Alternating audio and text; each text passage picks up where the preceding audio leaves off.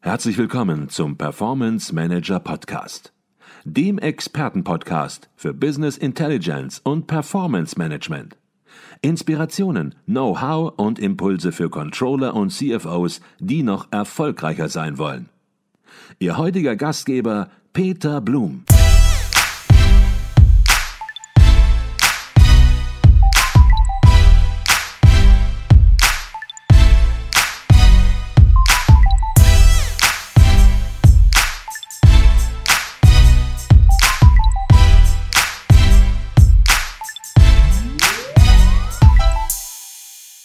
Herzlich willkommen im Performance Manager Podcast. Mein Name ist Peter Blum bin hier auf dem Kongress der Controller 2022 in München und auf dem Kongress werden traditionell jeweils am ersten Tag nachmittags die Schwerpunktthemen der Veranstaltung in sogenannten Themenzentren vertiefend diskutiert. Und bei mir ist der Leiter eines dieser Themenzentren, Matthias von Dake. Matthias von Dake ist zugleich stellvertretender Vorstandsvorsitzender des ICV. Doch zunächst mal herzlich willkommen bei uns im Podcast, Matthias von Dake. Ja, vielen Dank, dass ich hier sein darf und äh, vielleicht nochmal an alle dieses, dieses Studio hier und einen ganz tollen Dank an, an euer Team ist sehr beeindruckend. Und das ist eine tolle, ein toller Empfang, wenn man jetzt im Kongress äh, reinläuft. Her herzlichen Dank für diese Anerkennung. Und wir versuchen das Beste zu machen und eben natürlich auch vor allen Dingen, und darum geht es, die Inhalte der Veranstaltung zu transportieren, damit alle mitbekommen, was hier Tolles läuft. Denn du warst verantwortlich für ein Themenzentrum, das hatte den Namen Agile Unternehmenssteuerung, neue Perspektiven für die Praxis. Und vielleicht mal ganz am Anfang, bevor wir dann ein bisschen vertiefter ins Themenzentrum Zentrum auch einsteigen. Was bedeutet das für dich, Matthias, als Praktiker auch bei Blanco im Unternehmen Blanco? Was bedeutet für dich agile Unternehmenssteuerung? Welchen Beitrag muss das Controlling leisten? Ich würde es mal von der Sache vielleicht wenden und sagen, also wofür brauche ich Agilität, ähm, um, um einen Kundennutzen zu erhöhen und den Kundennutzen für, für unsere Stakeholder, für die Manager, fürs Unternehmen ich glaube, zu, zu verbessern, zu intensivieren. Und der Begriff dann VUCA, wir, wir leben also jetzt gerade noch mehr als vielleicht vor manchen Monaten angenommen, äh, in einer sich wandelnden Welt ähm, und daraus sozusagen anpassungsfähig eine Unternehmenssteuerung zu bekommen oder zu generieren, die auf diese Sachen mit, äh, mit einzahlt und auf die reagieren kann. Mhm. Und ähm, ich glaube, du hast es schon zwischen den Zahlen angedeutet. Ähm, agile Unternehmenssteuerung ist alles andere als ein Selbstzweck. Es kommt ein konkreter Nutzen raus. Und damit sind wir auch schon beim ersten Vortrag im Themenzentrum. Das Unternehmen Vetter Pharma hat präsentiert. Und zwar das agile Performance Management im Unternehmen wurde präsentiert. Was war so dein Takeaway aus diesem Vortrag? Ähm, es sind für mich zwei Sachen. Das eine ist mehr der organisatorische Teil, wie Sie sich diesem Thema mit genähert haben. Sie haben quasi die Controllerrollen in, in, in zwei mal, Bereiche aufgeteilt. Der eine, den nennen Sie Specialists oder ähm, ich sag mal vielleicht der Maschinenraum, das Backoffice, äh, da wo die, die Business Intelligence läuft, wo, wo, wo Tools gemacht werden, ähm, Reporting. Und der andere Teil, ähm, der mehr in das Thema Consultant geht oder eben sogar auch Manager, nämlich sozusagen die, die rausgehen und äh, die Kunden draußen bedienen. Und das fand ich eine sehr spannende Sache.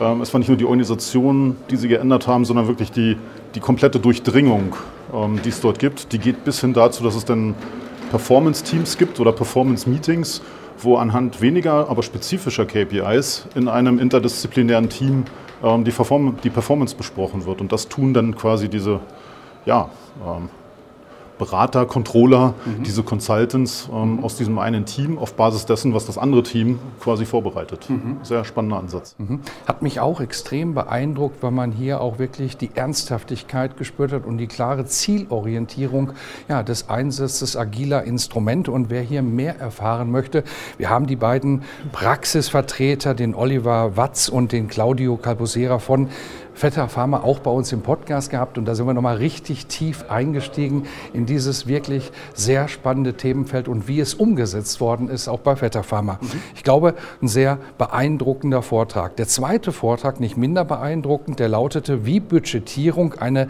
ganze Organisation verändern kann. Vielleicht kannst du hier auch kurz die wesentlichen Ergebnisse zusammenfassen. Ich glaube, der, der Titel, der ist vielleicht ein bisschen misleading, ja? Ähm, sehr gewollt. Ich glaube, wie eine andere Budgetierung ähm, dann auch funktionieren kann, würde ich sagen. Also es ja. war sehr spannend, was Roche gemacht hat. Äh, ich habe mir aufgeschrieben, experimentieren lohnt sich. Ähm, es sind manche Ansätze, wo man sagt, das kann ja gar nicht gehen, aber doch, bei Roche geht es. Und das hat geklappt. Und das hat die äh, Svenja Amrein sehr illustrativ ähm, drüber gebracht und, ähm, und äh, die Fragen beantwortet, wie man also die Finanzprozesse zum Beispiel dann auch an einem Kundennutzen ausrichtet. Und sagt, wie, wie ist das gesamte Unternehmen Richtung Kundennutzen orientiert und auch der Finanzbereich seinen Teil dazu, hinterfragend, was haben wir in der Vergangenheit getan. Mhm.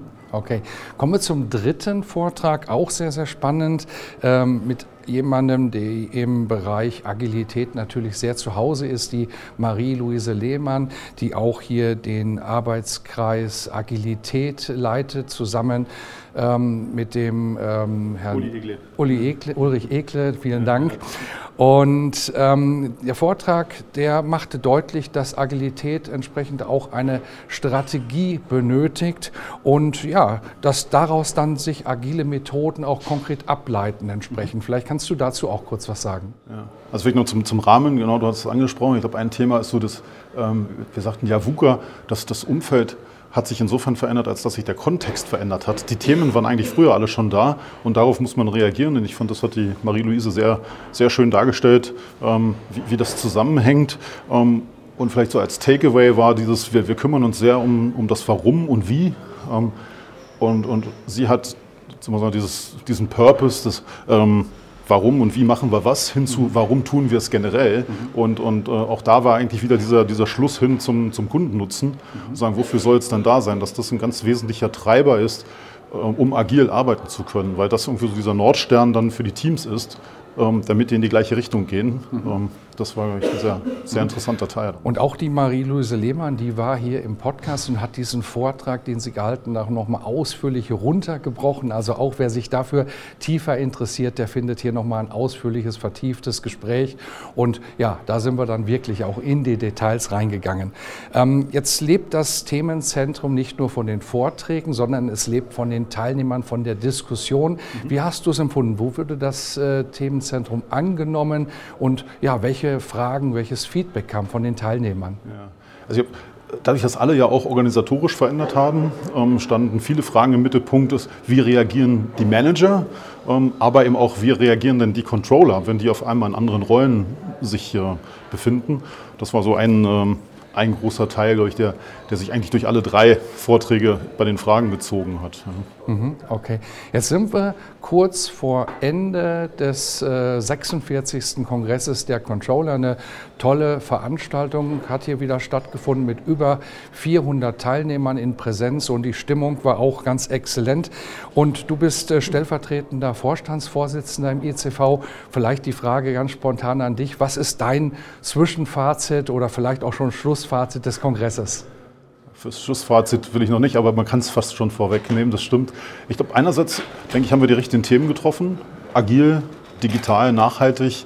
Ähm, das hat sich gestern wirklich bestätigt, auch gestern Abend, dass alle sagten, ähm, das ist toll, es, passt einfach in die Zeit, äh, leider teilweise, aber ähm, wir müssen ja darauf reagieren. Und ich glaube, der andere Teil ist einfach, es ist so schön, diesen ICV-Spirit wieder zu erleben und physisches Zusammensein ist doch nicht das gleiche wie online. Wir haben so tolle Medien, das, das ist toll, aber es ergänzt das andere.